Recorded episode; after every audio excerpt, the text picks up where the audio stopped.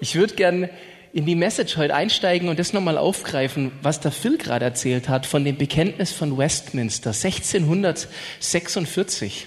Das ist wirklich der Hammer. Lass uns das auf der Zunge zergehen. Die vornehmste und höchste Bestimmung des Menschen ist, Gott zu verherrlichen und ihn vollkommen zu genießen in alle Ewigkeit. Wow. Wenn das so ist, wenn das wirklich stimmt, wenn da was in uns drin ist, das darin seine Bestimmung findet, dann glaube ich, dass es in uns drin auch einen Zug gibt, der dahin will. Und über diesen Zug möchte ich heute sprechen, über dieses Ziehen, über dieses einen Drive, den es dorthin gibt. Und ich glaube, dass das stimmt. Ich glaube, dass dieser Drive seine Erfüllung zu finden in der Gemeinschaft mit Gott, in der Quelle aus Gott raus, in uns Menschen reingelegt ist. Und ich glaube, wenn wir nicht diesen Weg einschlagen, dann bleiben wir auch unerfüllt. Aber wie kommst du denn da überhaupt hin, dass du so ein Bekenntnis wie das von Westminster für dich selber beanspruchst und glaubst und sagst, ja, ich glaube, da liegt was drin vor allem dieses ihn genießen ist ja total der Hammer. Also 1646, vielen Dank für diesen Hinweis. Großartig. Ihn zu genießen. Ich glaube, dass wir das oft unterschätzen, wie viel mehr wir Gottes Gemeinschaft genießen können und auch die Kraft, die aus ihm kommt und die Bestimmung, die aus ihm kommt. Und das ist ein Thema, das mich gerade sehr beschäftigt und vor allem ganz, ganz stark auch beschäftigt hat, als ich vor ein paar Wochen endlich dazu gekommen bin, den Film Bohemian Rhapsody anzugucken. Ich weiß nicht, wer von euch ihn gesehen hat. Ich fand die Musik von Queen schon immer großartig und man kann über Queen denken, geschmacksmäßig, was man möchte. Aber Freddie Mercury war für mich ein unfassbarer Sänger und ganz großer Künstler. Und ich habe äh, mich eigentlich schon, wollte ich im Kino sehen, habe es dann irgendwie zeitlich nicht geschafft und jetzt endlich hatte ich die Möglichkeit, Bohemian Rhapsody zu gucken, fand den Film sehr intensiv und habe, was mich dann doch überrascht hat, in der Nacht danach ganz, ganz mies geschlafen. Und ich habe gemerkt, warum schlafe ich so schlecht? Mich hat die Geschichte von Freddie Mercury total mitgenommen. Mich hat das so fertig gemacht. Wie kann jemand, das ist eine Frage, die ich immer habe, wie kann jemand, der so begabt ist und echt jetzt, ich weiß, Geschmäcker sind unterschiedlich, aber find mal jemand, der so begabt ist. Wie kann jemand so unglücklich sein? So unerfüllt sein. Wenn ihr mich eine Review schreiben lasst über das, wie das Leben von Freddie Mercury in Bohemian Rhapsody dargestellt wird, dann würde ich als Fazit unten zwei Worte schreiben und zweimal das gleiche. Allein, allein.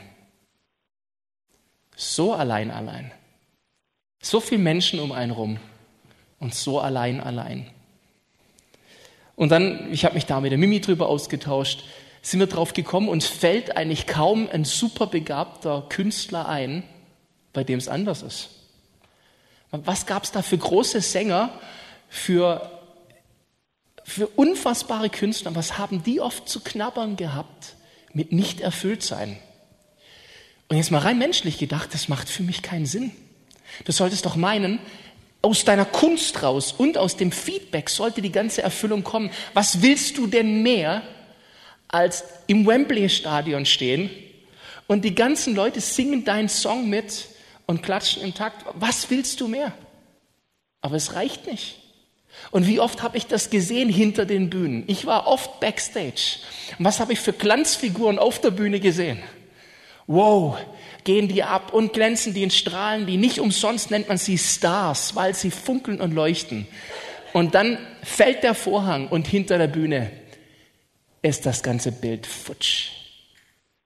Und dann fangen sie an, sich zu füllen mit irgendwelchen Ersatzstoffen und landen bei Drogen, bei total destruktiven Beziehungen. Ich glaube, wir Menschen sehnen uns nach Erfüllung und wenn wir sie nicht kriegen, dann werden wir mitunter destruktiv kreativ.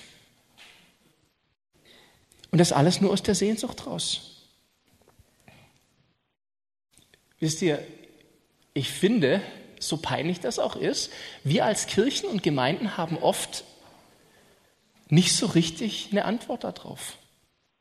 Also wir haben schon unsere Antworten, wir haben ja auch unsere Plattitüden und unsere Worthülsen, die wir immer wieder benutzen. Aber das muss ja bei den Leuten ankommen. Und ich bin so schockiert, wie oft diese Botschaft, oft auch wegen einem schlechten Transportweg, nicht bei den Leuten ankommt. Und ich will es mir nicht so einfach machen, das an spezielle Glaubensgemeinschaften, Kirchen oder Kirchenformen zu hängen. Nee, ich glaube, da packen wir uns alle an der eigenen Nase. Und ich muss mich fragen, wie oft hängt es an einer echt schlechten Vorführung? Wenn es wirklich stimmt, dass wir Botschafter an Christi Stadt sind, dann ist unsere Aufgabe auch, diesen Film rauszutragen und wisst ihr wohin? In eine Welt, die sich danach sehnt, dort anzukommen. Das heißt, da, ich glaube, da gibt es einen Zug hin, dorthin zu kommen. Das heißt, da ist doch eigentlich schon alles dabei. Es gibt eine Sehnsucht, die uns dahin treiben könnte und es gibt jemand, der darüber Bescheid weiß. Warum kommt das so schlecht zusammen? Und mit diesem Thema Sehnsucht möchte ich mich heute hier einfach beschäftigen und dockt damit gleich als eine Version 2.0 an der Jessica ihre Predigt an, die sie am 14.04. gemacht hat. Also wer das Ding jetzt online hört, kann auf Pause klicken, kurz 14.04. die Predigt von der Jessica anhören und dann bei mir hier aufsetzen. Die Jessica hat gesagt, nach Prediger 3, Vers 11, Gott hat die Ewigkeit in unsere Herzen gepflanzt ein mysteriöses Verlangen, das nichts unter der Sonne stillen kann außer Gott. Und ich glaube, dass das stimmt. Die Predigerstelle nochmal im Original. Er hat alles schön gemacht zu seiner Zeit. Auch die Ewigkeit hat er in ihr Herz gelegt, da sonst der Mensch das Werk, welches Gott getan hat, nicht von Anfang bis zu Ende herausfinden könnte. Ich glaube, dass Gott die Ewigkeit in uns gesetzt hat und dass wir ewige Wesen sind von der Erschaffung her. Aber ich glaube auch, er hat eine Sehnsucht in uns reingesetzt und diese Sehnsucht will uns wohin bringen. Wisst ihr, Sehnsucht ist nicht immer schlimm, nur ungestillte Sehnsucht ist auf Dauer ein Desaster. Und wie vielen Menschen begegnen wir da draußen, die Tag für Tag eine ungestillte Sehnsucht haben? Oder ihren Beruf wie viele von uns nutzen ihren Beruf, um darin ihre Erfüllung zu finden? Es ist gar nichts Verkehrtes bei. Wir sind kreativ geschaffen, nicht ohne Grund. Dass wir Freude dran haben, die Dinge zu tun.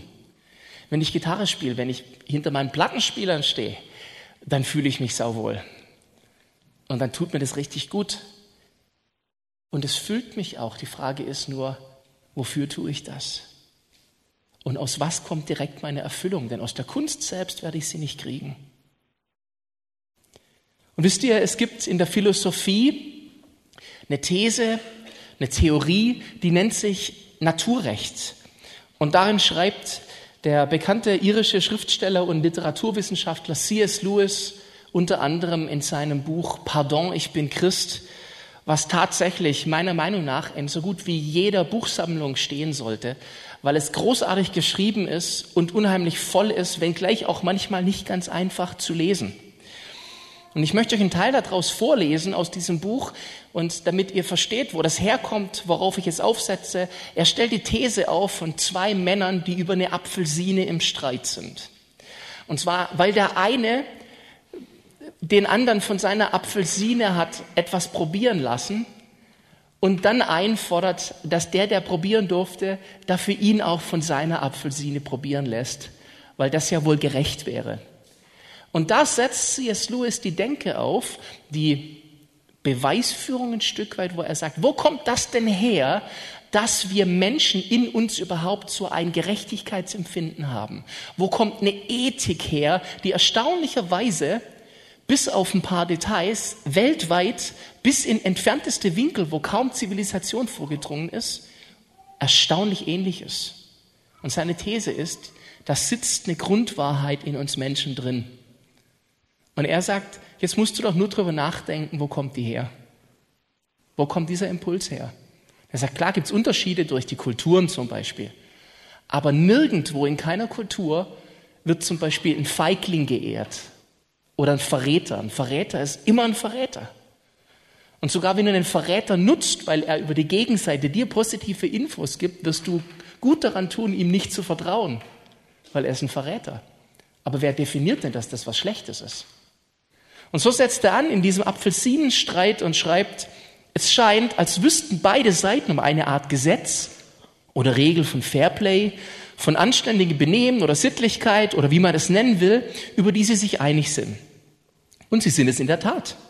Sonst würden sie sich wohl bekämpfen wie die Tiere, aber streiten im eigentlichen menschlichen Sinne könnten sie nicht.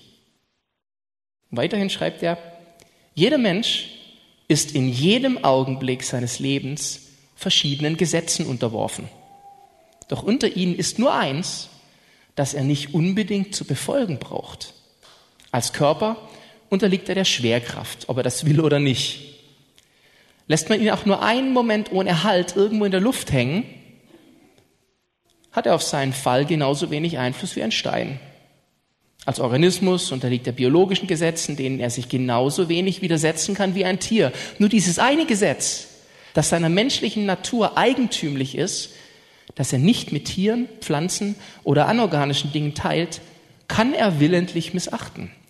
Dieses Gesetz wurde Naturrecht genannt, weil man annahm, jeder Mensch kenne es von Natur aus und brauche es nicht erst zu lernen. Und vielleicht für jeden, der jetzt denkt, naja gut, das sind Instinkte. Tiere haben auch Instinkte. Da stelle ich die Frage, wo kommen die her, die Instinkte? Ja gut, die kommen aus der Natur, das ist halt so dann frage ich, warum ist das halt so? Wer hat das halt so festgelegt? Wer hat die Natur definiert? Über C.S. Lewis sagt man, er war überzeugter Atheist, bis er seinen Atheismus konsequent zu Ende gedacht hat. Und ich muss tatsächlich an der Stelle fragen, Musst du nicht vielleicht, wenn du glaubst, dass da nichts dran ist, das konsequent zu Ende denken? Denn auch wenn man das jetzt zum Beispiel der menschlichen Vernunft zuschreibt oder einer Vereinbarung, die Menschen unter sich getroffen haben, eine Ethik, da musst du dich doch fragen, wo kommt diese her? Und wer definiert das? Vor allem, weil der menschliche Trieb, das Drängen ja eher danach ist, mir was Gutes zu tun. Und da kümmere ich mich nicht drin, ob das dem anderen schadet. Das ist dieses Gesetz, das wir willentlich brechen können, obwohl es in uns drin liegt. Ist für mich ein so ein Hinweis darauf, dass in uns Dinge reingepflanzt sind vom Schöpfer her. Ich mag diese Gedanken. Ich mag diese Gedankenführung, die C.S. Lewis in diesem Buch Pardon, ich bin Christ weiter vollzieht. Gibt es übrigens auch als Hörbuch. Lass uns mal angucken. Die Bibel, genauer gesagt Paulus, sagt in der Bibel hierzu Folgendes. In Römer 1, Vers 20 bis 23 steht, seit der Erschaffung der Welt wird nämlich seine unsichtbare Wirklichkeit an den Werken der Schöpfung mit der Vernunft wahrgenommen. Seine ewige Macht und Gottheit, daher sind sie, also die Leute, die an Gott zweifeln, unentschuldbar. Denn obwohl sie Gott erkannt haben, haben sie ihn nicht als Gott geehrt und ihm nicht gedankt, sondern verfielen in ihren Gedanken der Nichtigkeit und ihr unverständiges Herz wurde verfinstert. Sie behaupteten, weise zu sein und wurden zu Toren. Und sie vertauschten die Herrlichkeit des unvergänglichen Gottes mit Bildern, die einen vergänglichen Menschen und fliegende, vierfüßige und kriechende Tiere darstellen. Das heißt, hier gibt es sogar die Ansage, dass wenn du dich dann in deinen tollen Philosophien verlieren möchtest, du dich tatsächlich da drin verlieren kannst. Aber eigentlich doch schon die menschliche Vernunft zeigen muss, was hier geschieht, ist nicht zufällig. Aber du musst den Gedankengang konsequent zu Ende denken. Das heißt, wenn du denkst, du bist am Ende deines Gedankens, denk mal nochmal um die Ecke rum. Ich glaube, dass Gott total erfahrbar und sichtbar ist, wenn du denn deine Augen öffnen möchtest. Deine Prämisse darf halt nur nicht sein, mein ganzes Leben ist eine Beweisführung dafür, dass es ihn nicht gibt. Und das ist der größte Nachteil an jeder wissenschaftlichen Forschung. Sie geht immer von Prämissen aus und die steuert dann auch oder bedingt auch, wo du landest. Lass uns an dem Begriff von der Sehnsucht kurz einen Moment dran bleiben. Die Definition von Sehnsucht ist, ein inniges Verlangen zu haben. Und ich glaube, wir haben eine in uns pulsierende Sehnsucht nach einer Wiederherstellung eines Urzustandes, so wie wir ursprünglich gedacht waren und wieder ganz mit Gott zu sein. Und ich glaube, das leitet uns gewissermaßen auch zu ihm hin. Das heißt, ich sage euch das nicht nur hier in der Gemeinde, wo ihr per se schon von ausgehen könnt, dass wir heute hier eine christliche Message hören und am Schluss das Ding sowieso bei Jesus landet, sondern ich sage dir das auch ganz einfach da draußen bei jedem, den du begegnest. Ich glaube zutiefst, unser ganzes Sein will dahin zurück, wo wir herkommen. Das ist so. Und wenn du dort nicht landest, dann wirst du unbefriedigt bleiben, weil deine Suche nicht am Ende ist. Und dann kannst du aus ganzem Herzen singen, I still haven't found what I'm looking for. Und dann kannst du die höchsten Berge erklimmen und du kannst Erfolge haben und Applaus kriegen, wie ihn niemals jemand hatte und du wirst nicht ankommen. Und du kannst sogar mit Engelszungen reden und kannst religiöse Übungen vollziehen, die noch nie vor dir einer vollzogen hat. Du kannst Wunder tun, Menschen bewegen, begeistern und ihnen helfen. Aber wenn du nicht an deinem Ursprung landest, dann wirst du unbefriedigt bleiben. Und für mich ist in der Bibel so ein Beispiel, das ich kurz hier einfach mit dazu nehmen möchte, die Geschichte von Saulus Schrägstrich Paulus. Ich meine, wie geradliniger kannst du denn versuchen, auf dem Weg zu sein, um Gott zu dienen? Der war Schriftgelehrter. Und zwar nicht irgendeiner, nein, er saß zu den Füßen Gamaliels. Das war ein ganz großer Lehrer zu der Zeit. Und er hat die ganze Message in sich drin gehabt. Und er hat sein Leben dem verschrieben, für die Sache Gottes alles zu geben. Und dann hat er gedacht, er hat es kapiert, wie es funktioniert und wurde fanatisch. Und seine Lösung war, er muss alle verfolgen, die diese Message kaputt machen wollen. Und sein erstes primäres Ziel waren die Christen, weil die machen es nicht richtig. In der Apostelgeschichte 22, Vers 3 bezeichnet er sich selbst als Eiferer für Gott, der er war, bevor er Jesus begegnete. Ist das nicht verrückt? Der war schon ein Eiferer für Gott. Was willst du denn sonst noch richtig machen? Jetzt war der doch schon angekommen am Ziel. Und ich bin sicher, die Menschen waren schwer beeindruckt von ihm, noch beeindruckter, als er die Macht über Leben und Tod hatte. Und Menschen hat hinrichten lassen, weil sie nicht richtig Gott gedient haben. Aber der hat es nicht kapiert. Sowieso, wenn du Menschen schadest, hast du offensichtlich was von der Botschaft Gottes nicht kapiert. Und was brauchte Paulus? Wir wissen das alles. Er brauchte sein Damaskus-Erlebnis. Die Sehnsucht nach dem wahren Gottesdienst war da, doch fehlte ihm an der entscheidenden Begegnung und damit mit dem ewiges Leben, lebensspendenden Impuls und dadurch seiner finalen Kurskorrektur, denn er hatte sich verrannt. Apostelgeschichte 9. Ich lese euch das mal aus der Neues Leben Übersetzung vor, um das nochmal aufzufrischen. Währenddessen wütete Saulus gegen die Anhänger des Herrn und setzte alles daran, sie zu vernichten. Er wandte sich an den hohen Priester und bat ihn um Empfehlungsschreiben für die Synagogen in Damaskus. Damit wollte er alle, die dieser neuen Richtung angehörten, aufspüren, um diese zu verhaften und gleichgültig, ob Mann oder Frau, diese in Ketten nach Jerusalem zurückzubringen. Während er nach Damaskus unterwegs war, umstrahlte ihn plötzlich vom Himmel her ein blendend helles Licht. Er fiel zu Boden und hörte die Stimme, Saul, Saul, warum verfolgst du mich? Wer bist du, Herr? fragte er. Die Stimme antwortete, ich bin Jesus, den du verfolgst. Steh auf und geh in die Stadt, dort wirst du erfahren, was du tun sollst. Die Männer, die Saulus begleiteten, standen stumm vor Verwunderung da, denn sie hatten zwar die Stimme gehört, aber niemand gesehen. Als Paulus sich vom Boden erhob und seine Augen öffnete, konnte er nichts mehr sehen. So führten ihn seine Begleiter an der Hand nach Damaskus. Drei Tage war er blind und während der ganzen Zeit aß und trank er nichts. In Damaskus lebte ein gläubiger Mann mit Namen Hananias. Den rief der Herr in einer Vision, Hananias. Er antwortete, ja, Herr. Finde ich übrigens auch schön. Saulus muss fragen, wer bist du?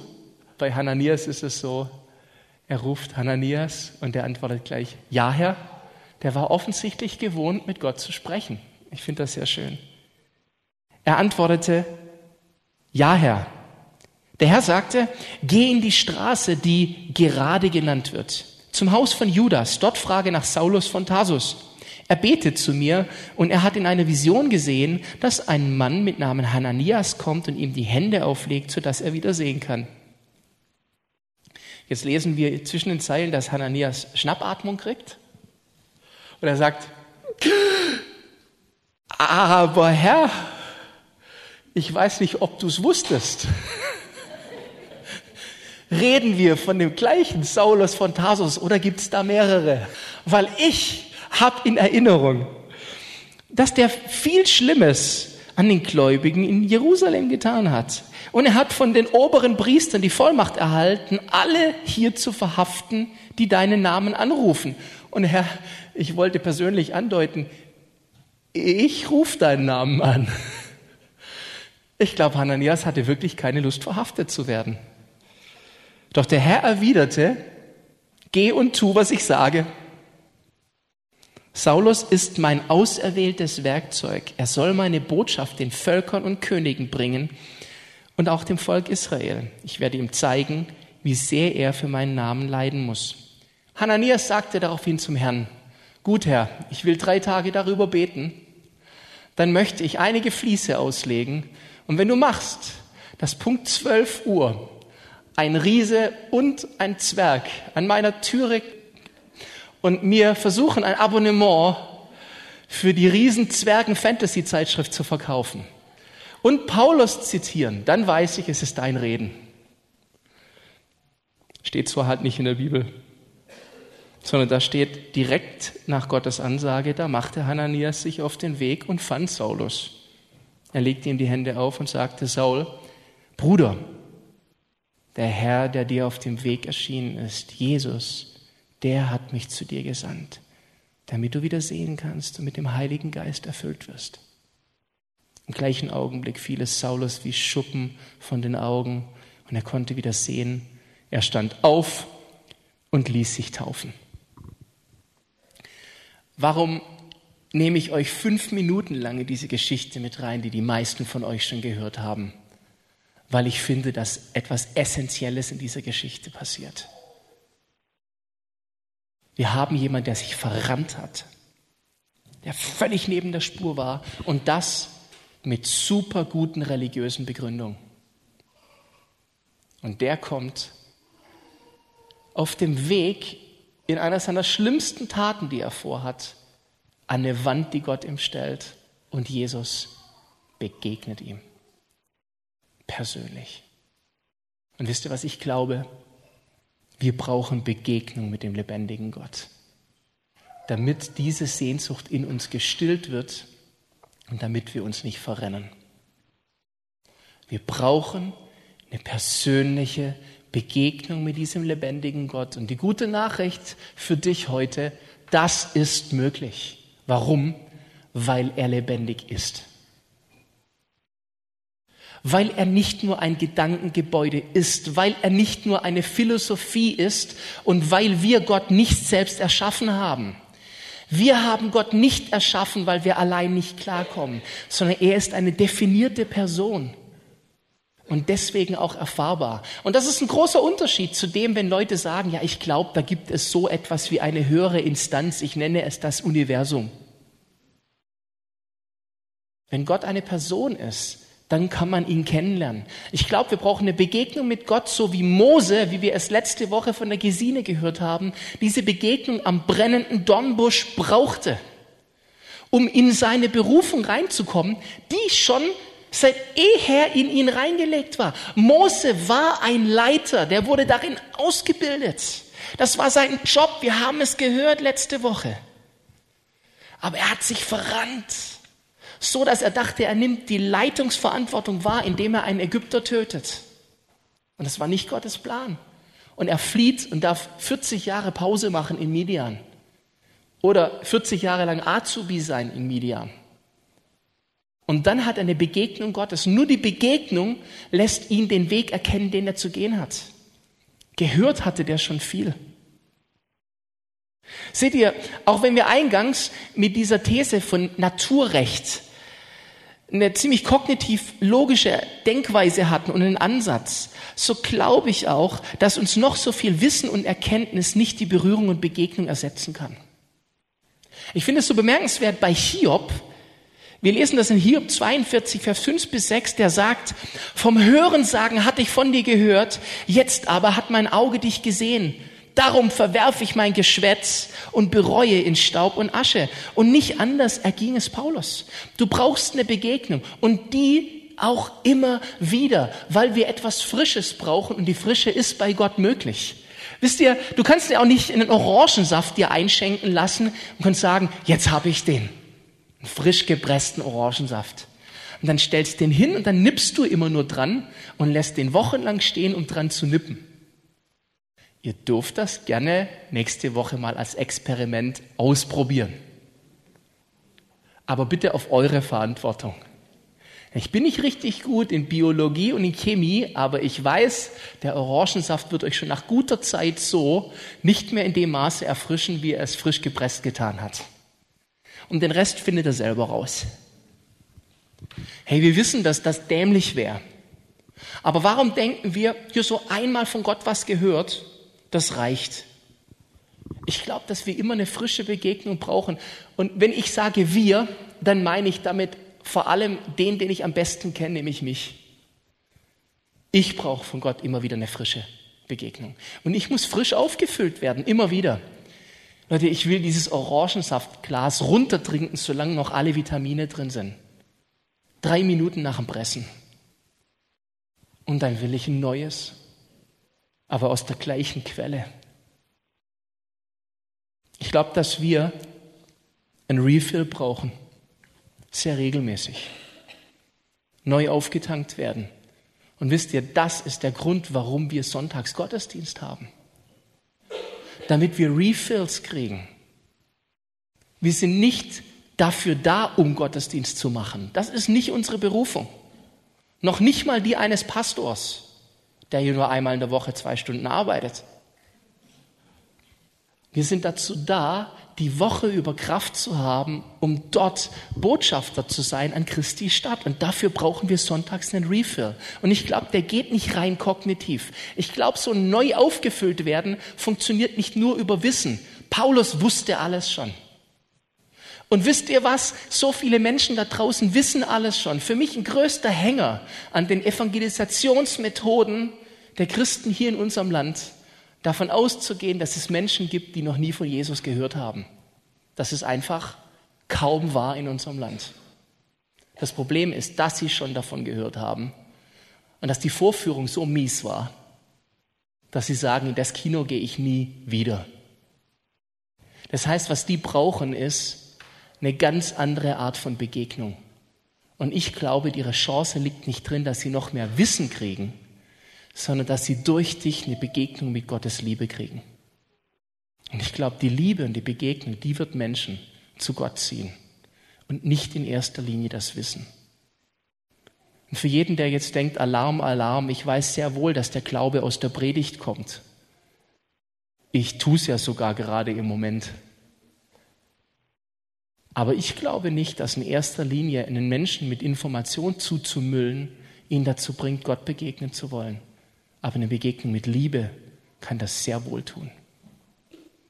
Eine Begegnung mit Gottes Kraft kann das sehr wohl tun. Ein Erlebnis im Reitstall, wo plötzlich eine Heilung geschieht, kann das sehr wohl tun. Tut es aber auch nicht immer. Was habe ich von Heilungen gehört? Und die Menschen sind trotzdem nicht auf die Idee gekommen, Jesus zu glauben. Ich glaube auch nicht, dass jeden, den Jesus geheilt hat, der am Schluss sein Jünger wurde. Aber ein kraftloses Evangelium, Leute, das kann es auch nicht sein dann sind wir nur Theoretiker. Ich glaube, Gott kann so viel mehr, als wir ihm oder uns oft zutrauen. Und Gott möchte es durch dich tun. Wenn du dich nach Erfüllung sehnst, dann gibt es nur eine Quelle, die deinen Durst und deine Sehnsucht wirklich stillt. Und das ist die Gemeinschaft und Beziehung mit Gott durch Jesus Christus. Ich glaube das zutiefst und ich glaube, wir sind unterwegs in einer Welt, die jeden Tag sich danach sehnt, aber nicht weiß, dass dort der Durst gestillt wird. Und weil die Vorführungen der Vergangenheit so schlecht waren, ziehen sie alles in Erwägung, nur nicht diese Quelle. Und das tut mir weh. Gibt es noch jemand von euch, dem das weh tut? Vielleicht sollten wir uns von unserem Schmerz dahin treiben lassen, auf natürliche Art tätig zu werden Und nicht indem wir Menschen bedrängen, sondern indem Menschen lernen und erkennen, indem sie dich einladen und Begegnung mit dir kriegen, kommt was Himmlisches in ihre Nähe. Und das geht nur in einem konsequenten Lebensstil in Begegnung mit Gott selbst. Und das kann sonntags allein nicht funktionieren. Wenn du nur sonntags dein Refill hast, dann wirst du unter der Woche irgendwann leer gelaufen sein und es wird nicht funktionieren. Wenn, wenn deine Lobpreiszeiten, die geschätzt 55 Minuten sind, die wir insgesamt bei einem TL-Gottesdienst auf Worship kommen, dann wirst du zu wenig Begegnung mit Gott haben unter der Woche. Denn wir sind nicht dazu berufen, diese Dinge nur sonntags zu tun, sondern die ganze Woche über 24-7. Ein gutes Zeichen ist, wenn du nachts aufwachst und du hast einen Lobpreissong auf den Lippen. Wenn morgens das Erste, was du im Kopf hast, ein Anbetungslied ist. Wenn morgens das Erste, was aus dir rausdrängt, ist, Guten Morgen, Jesus. Das sind gute Zeichen, aber die kommen nicht von Null, sondern die kommen aus einer Beziehung raus. Die Jessica hat vor einem Monat in ihrer Predigt Brooke Fraser zitiert, die gesagt hat, The ache is an invitation. Dieser Schmerz ist eine Einladung. Ich glaube, dieser Schmerz, diese Sehnsucht ist eine Einladung. Menschen tragen die Sehnsucht in sich. Nur wenn sie nicht wissen, wohin mit dieser Sehnsucht, dann werden sie nie dort ankommen können, wo sie hin sollen. Dein Job ist es, ihr persönlicher Priester und König zu sein, der sie an der Hand nimmt und sagt, ich weiß, wo dein Schmerz dich hinleiten möchte, denn ich kenne den Weg bereits. Das ist dein Job. Und das ist ein so toller. Und der ist so viel besser, als Leute zuzuquatschen. Aber du musst selber voll sein. Was habe ich alles gehört gehabt von Jesus in meiner Kindheit? Meine Eltern haben das Beste getan, was sie tun konnten, mich mit Gott aufwachsen zu lassen. Aber ich brauchte eine Begegnung mit Gott. Das hat nicht gereicht, was meine Eltern gemacht haben. Hätte ich nicht mit 14, 15 Jahren eine sehr lebendige Begegnung mit Gott gehabt, wo er mich ergriffen hat, wäre ich verloren gewesen mit all dem Wissen, das ich hatte. Du kannst Menschen an der Hand nehmen, auch deine Kinder kannst du an der Hand nehmen. Aber die Begegnung kannst du nicht ersetzen. Die müssen sie selbst haben. Und du kannst am Schluss nicht sagen, ja, aber ich kannte jemand, der kannte Gott persönlich. Nee, du musst Gott persönlich kennen. Du musst diesen Jesus persönlich erlebt haben. Du brauchst dein Damaskus-Erlebnis. Gott hat Sehnsucht nach dir. Das ist mir noch wichtiger, als zu sagen, ich glaube, wir haben Sehnsucht nach Gott. In allererster Linie zähle ich darauf, dass Gott Sehnsucht nach dir hat. Die ganze Woche über. Und es ist so schade für ihn, wenn ihr nur sonntags zwei Stunden lang Begegnung habt. Der Kirchenvater Augustinus hat mal gesagt, der Mensch ist die Sehnsucht Gottes. Was für ein guter Satz. Und wisst ihr was, das zeigt sich doch mehr als deutlich in der Person von Jesus Christus. Gott entscheidet sich, Mensch zu werden, um Begegnung mit Menschen zu haben und ein Leben durchzumachen als Mensch, um auch wirklich empathisch verstehen zu können, durch was wir durchgehen. Wie viel mehr Liebe und Begegnungssehnsucht kannst du denn haben? Und das ist der Unterschied, nochmal, zu einem höheren Wesen, das undefiniert ist. Jesus war sehr definiert. Aus Fleisch und Blut. So sehr aus Fleisch und Blut, dass man dieses Fleisch und Blut an den Kreuz schlagen konnte. Jesus ist Gott, der uns in Menschengestalt begegnet und der uns, wie wir im Gleichnis vom verlorenen Schaf hören, auch abholt, wo wir sind. Matthäus 18, Vers 14, so ist es nicht der Wille eures Vaters, der in den Himmeln ist, dass eines dieser Kleinen verloren gehe. Gott möchte, dass jeder Mensch ihn erkennt. Wer da noch mehr Bibelstellen zu braucht, kommt nachher auf mich zu. Die Bibel ist randvoll davon, wo Gott beweist, er will jedem Menschen begegnen, nicht, dass einer verloren geht. Corey Asbury sagt das so großartig in seinem Lied Reckless Love. Oh, it chases me down, fights till I'm found, leaves the 99. Das ist so gut. Gott jagt dir regelrecht hinterher. Er verfolgt deine Spur, wo du bist. Und dann kämpft er dafür, bis er dich gefunden hat. Und er hat eine Machete in der Hand, die alle Dornen und Gebüsche, die auf dem Weg sind, zur Seite schlägt, bis er dich gefunden hat. Und dafür lässt er die 99 zurück. Aber eben nicht nur für Sonntags. Und was der Hammer ist, er benutzt uns als seine Kinder manchmal liebend gern als Schäferhunde, die ihm dabei helfen dürfen. Das finde ich eine Riesenehrung. Dafür hat er uns gestellt, Könige und Priester und damit Mittler zu sein, die Menschen mitnehmen. Und letzten Endes, Leute, ist es nichts anderes als ein großer Schluss von dem, was im Garten Eden begonnen hat. Gott erschafft den Menschen nach seinem Ebenbild und überträgt ihm Verantwortung und sagt, du übernimm Verantwortung für diese Schöpfung. Gestalte sie weiter aus, benenn du die Tiere, bebau du und bring Frucht hervor und hol die Frucht ein. Vermehre dich und sei multiplikativ. Und der Mensch sagt selber, rennt von Gott weg. Und ich glaube, seitdem liegt diese Sehnsucht in uns, wieder dahin zu kommen, wozu wir berufen waren. Das ist eigentlich nur das Schließen diesen Kreises. Ich glaube, im tiefsten Inneren zieht es uns zu diesem Urzustand wieder hin. Ja, wenn ich das zusammenfasse, anschaue, dieses Naturrecht kann eine These sein, die stimmt. In uns drin die Gesetze von Ethik, von richtig oder falsch, können dich auf Gott hinweisen. Wenn du nicht so ein Denker bist, dann beeindruckt dich das wenig. Ein Künstler spürt oft per se, dass er was Übernatürliches berührt, wenn er Kunst schafft. Ob das ein schönes Bild ist, ob das die Kreation von Worten ist oder ob das ein schönes Lied ist. Du spürst als Künstler, da ist irgendetwas drin. Wahrscheinlich hat das mit Freddie Mercury fix und fertig gemacht, dass er nicht gefunden hat, obwohl er gespürt hat die ganze Zeit. Die Schönheit einer schönen Melodie und du findest es trotzdem nicht. Es muss wie ein Fluch sein. Aber das ist, wenn das, was in uns gelegt wird und ist, nicht zurückkommt an seinen Ursprung. Was für ein Worship-Leiter wäre Freddie Mercury gewesen? Oder was für ein Riesentool Menschen da draußen, auch wenn er nicht Worship als Stil gemacht hätte, Menschen eine Begegnung mit Gott zu ermöglichen durch diese wunderschöne Musik, die er gemacht hat. Er hatte es in sich und seine Begabung kam von Gott. Mir tut es weh.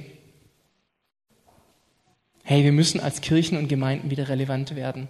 Und unser Kino darf nicht peinlich sein.